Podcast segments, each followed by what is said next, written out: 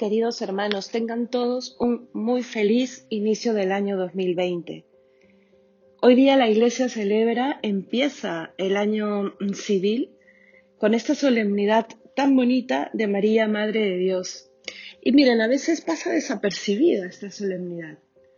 Eh, en Navidad, claro, tenemos la noche, mm, la noche buena y al día siguiente el 25, la Navidad, los días que le siguen, y luego llega la noche vieja, ¿no? Y el festejo es el año nuevo. Pero los cristianos no debemos dejar que pase desapercibido que el primer día del año civil la iglesia quiere celebrar la maternidad divina. Y de eso quiero hablar y cómo esta maternidad divina tiene que marcar nuestro tiempo. De esta doble idea, el tiempo y cómo en el tiempo se cumple este misterio inmenso de un Dios que quiere tomar una madre y a través de una madre entrar en nuestra historia. El día 31, el día de ayer, el Evangelio es el mismo que se leyó el día de Navidad, el prólogo de, el prólogo de San Juan, que siempre es una lectura, a veces puede ser un poco difícil, tal vez es un poco más filosófica, teológica, diría yo, pero es preciosa. Si la meditas, si la lees despacio, dice mucho. Yo voy a tocar algunas ideas, pero mirando el tiempo, ¿no? La idea del tiempo metido en este prólogo y empieza, ¿no? En el principio existía el verbo. Está hablando de un principio, pero de un principio en el discurso de Dios. Y acuérdense que Dios, al ser un ser espiritual, no tiene tiempo, ¿no? Para Dios no hay tiempo ni espacio. Para Dios todo es un presente permanente. Pero está hablándonos San Juan en el lenguaje del hombre, está hablándonos para que podamos entender y diciendo que en el principio, en un tiempo pretérito, existía el verbo, ¿no? Que estaba con Dios, que era Dios, que estaba junto a Dios. Y a través de él todo se creó. Surge un hombre llamado Juan, sigue hablando del pasado, para dar testimonio. El verbo ya estaba, cuando se habla de verbo sabemos que está hablando del Hijo de Dios, de la segunda persona, de Jesús. Él ya estaba, porque por Él se hizo todo. Pero hubo un momento en el tiempo, porque muchos, la mayoría, no le reconocían presente en el mundo, hubo un tiempo que, que marcará todo el tiempo en el que este verbo se hace carne y habita entre nosotros es que esta sola frase tendría que hacernos callar y llevarnos a una contemplación de la que, de la que habla Juan, porque Juan dirá, y hemos contemplado su gloria. Juan está hablando de un pasado un poco más presente, ¿no? Perdonen este juego de, palabras con el tiempo, pero me voy a ir dejando explicar, espero, y pido la gracia de Dios, eh, eh, un poquito más adelante, porque seguimos hablando del tiempo, de un tiempo un poco más presente. Dios se inserta en la historia y entra a formar parte de la historia del hombre en un momento determinado, bajo un reinado determinado, en una cultura determinada, con una madre y con un, un padre que, que sería su custodio. Y hace posible que a ese Dios al que nadie ha visto jamás, del que el pueblo de Israel, Israel ni siquiera podía eh, eh, tomar un nombre, ese Dios, el innombrable, se manifiesta a través del Dios unigénito, que está en el Padre y que ha venido a dárnoslo a conocer. El misterio de la Navidad se resume en esto. Dios se ha hecho hombre y ha venido a manifestarnos la gloria del Padre, Ojalá que en estos ocho días en los que hemos estado celebrando y viviendo la Navidad, nosotros también hayamos ido recibiendo gracia tras gracia que nos haya llevado a contemplar de una manera un poco más honda que la Navidad anterior este misterio del Dios con nosotros. Este es nuestro presente, hermanos. Dios eh, nace en nuestra vida presente, en nuestro hoy. La lectura de hoy creo que es la segunda lectura, sí, de, la solemnidad de María, Madre de Dios, está tomada de la carta de San Pablo a los Gálatas, que también menciona el tiempo. Él dice, ¿no? Cuando se cumplió el tiempo, envió Dios a su Hijo, nacido de una mujer, nacido bajo la ley. ¿Y para qué? Para rescatarnos, para rescatar a los que estaban bajo la ley y poder hacernos hijos de Dios. Nuevamente el tiempo. El tiempo lo, leí, lo he leído en uno de nuestros documentos, es considerado una de las más importantes gracias que se le da al hombre, porque es en el tiempo donde nos vamos haciendo como Dios, donde vamos administrando esta gracia, donde vamos dejando que Dios no solamente nazca, sino crezca, redima y para luego coronarnos con la vida eterna.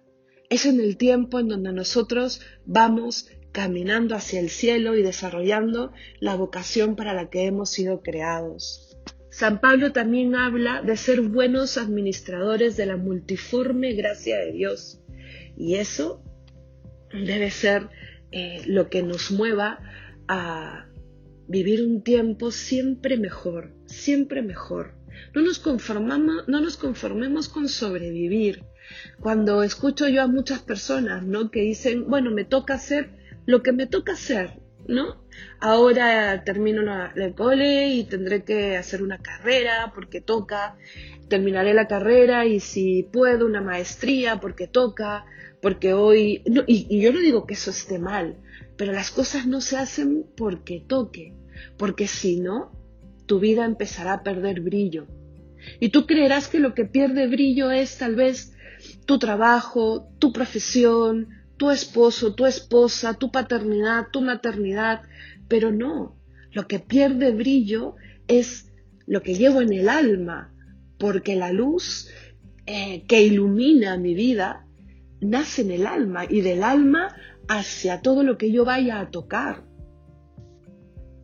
Por eso dejemos que nuestra vida, que, pasa y pasa el tiempo, porque es lo que más eh, certero tenemos, que el ayer, el 31 ya pasó y hoy estamos primero y mañana será segundo, el tiempo no se detiene, que sea en el tiempo en donde nosotros encontremos a ese Dios que porque nos ha amado con, un amor que, que no podemos ni siquiera entender por su magnitud, envía a su Hijo y nos alimenta con el pan de vida para ir transformándonos, para que esté en comunión eh, nosotros con Él y Él con nosotros, para que en esta vida nos vayamos haciendo amigos de Cristo, para que podamos conocer su corazón, los misterios escondidos en ese corazón que siente, que espera, que quiere, que sufre, que ama, viviendo cada vez más parecido a como él nos ha pedido que vivamos, como está recogido en el Evangelio, como Él vivió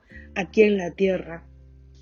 Hermanos, es en el hoy, en este presente, es hoy donde yo puedo eh, sentirme maravillada porque tanto amó Dios al mundo que envió a su Hijo para salvarme, para amarme, maravillada porque hoy me espera en el altar, para yo poder crecer con ese pan de vida, que hoy me espera en la oración. Y está a la distancia de una señal de la cruz y de un amén para que venga, para que me oiga, para que me hable, para que me consuele. Lo único real es el tiempo presente. El pasado es un presente en mi memoria. El futuro es un presente como expectación, como proyecto de vida. Vivamos el hoy, teniendo una memoria sana, santificada, curada, reconciliada. Reconciliémonos con nuestro pasado, el pasado que está bien pasado y el pasado inmediato. Saquemos de él toda la experiencia y transformemos toda la experiencia en una experiencia buena. Y eso lo puede hacer la gracia y todas las herramientas que Cristo pone a partir de la gracia. Y miremos el futuro con esperanza, con una con una esperanza que nos mantenga alegres, como dice San Pablo, y una alegría que es estado del alma, porque yo no estoy diciendo que el cristiano no sufra, no, al contrario, o sea, No digo que al contrario el cristiano sufra más, sino que estoy hablando de que el cristianismo también es cruz, pero es una cruz que tiene a Cristo. Y porque tiene a Cristo, es una cruz que no solo se sobrelleva, sino que es una cruz que se ama, porque Él está ahí, con los brazos abiertos, llevándola a Él por nosotros. Entonces, volviendo a que hoy iniciamos el nuevo año, el 2020, entendamos eh, el tiempo como una oportunidad. Hoy día, el primer día del año civil, Dios y la liturgia de la iglesia nos quieren decir qué esperan de nosotros en este año. Hoy, primero de enero, se celebra el amor y se celebra el amor del Hijo de Dios, de ese unigénito que toma carne de una mujer, a la humanidad, porque se hace hombre por nosotros, y a su madre. Siempre se ha dicho que no hay amor más grande que el de un hijo a una madre y de una madre a un hijo. Miremos ahora el amor de Cristo a su madre y de esta madre que se hace también madre de Dios. Hoy se celebra ese doble misterio. Miremos ese doble misterio cuando vayamos a misa, cuando nos pongamos frente, al Belén. Ahí está María, la Madre de Dios, y, y ahí está el Hijo, que la amará tanto que le concederá el primer milagro, ahí en, en Caná. La amará tanto que le donará a su mejor amigo como hijo y le dedicará una de las últimas palabras en la cruz. La amará tanto que la dejará en la tierra para que sea la madre de los apóstoles, eh, desapegándose incluso de ella por algunos años, para que sea madre de la iglesia. Hoy, primero de enero, el Señor nos quiere decir cómo espera que sea nuestro año, un año lleno de Cristo, un año lleno de luz, un año lleno de esperanza, un año caminando de la mano de María, a quien Cristo nos ha dejado para que caminemos aquí en el hoy hacia el cielo, que es ese presente futuro, expectante, proyecto. Aprovechemos pues la alegría de este inicio del año, incluso como una ocasión en donde yo pueda tener la oportunidad eh, hasta psicológica de sentir que inicio algo, de que puedo hacer borrón y cuenta nueva, de que puedo dar vuelta a la página, de que puedo tener una nueva oportunidad. Agradecidos por el 2019, siempre agradecidos, hermanos, curando aquello que tal vez eh, no viví bien, perdonando, perdonándome, enmendando, y como les decía antes, transformando el 2019 en una experiencia sana en mi memoria. Por eso debo reconciliarme con aquello que todavía no he sabido cerrar. Y empezando hoy, el 2020, celebrando la vida, celebrando mi vida, celebrando la oportunidad que Dios me da. Miremos el proyecto que tenemos de vida. Miremos para qué hemos sido creados. El inicio del año siempre nos tiene que dar la oportunidad de plantearnos nuevamente la pregunta, ¿para qué he venido al mundo? ¿Para qué Dios me ha dado la oportunidad de vivir? ¿Cuál es la meta?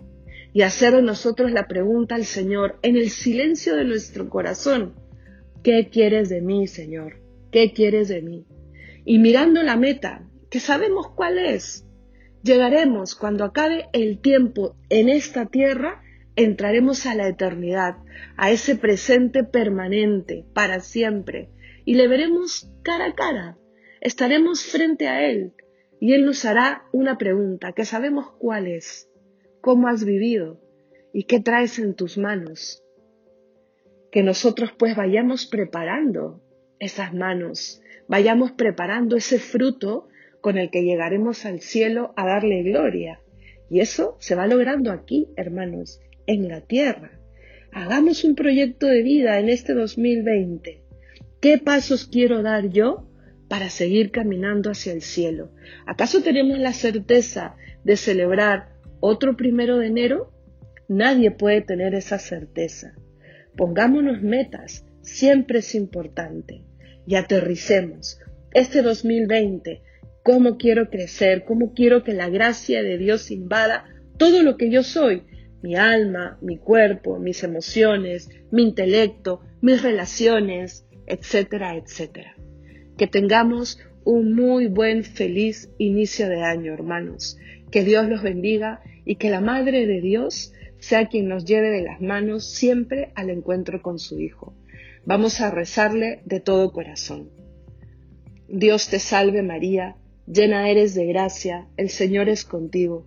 Bendita tú eres entre todas las mujeres, y bendito es el fruto de tu vientre Jesús. Santa María, Madre de Dios, ruega por nosotros pecadores, ahora y en la hora de nuestra muerte. Amén. Con ella, con Jesús, recemos también al Padre. Padre nuestro que estás en el cielo, santificado sea tu nombre, venga a nosotros tu reino, hágase tu voluntad en la tierra como en el cielo. Danos hoy nuestro pan de cada día, perdona nuestras ofensas, como también nosotros perdonamos a los que nos ofenden. No nos dejes caer en la tentación y líbranos del mal. Amén.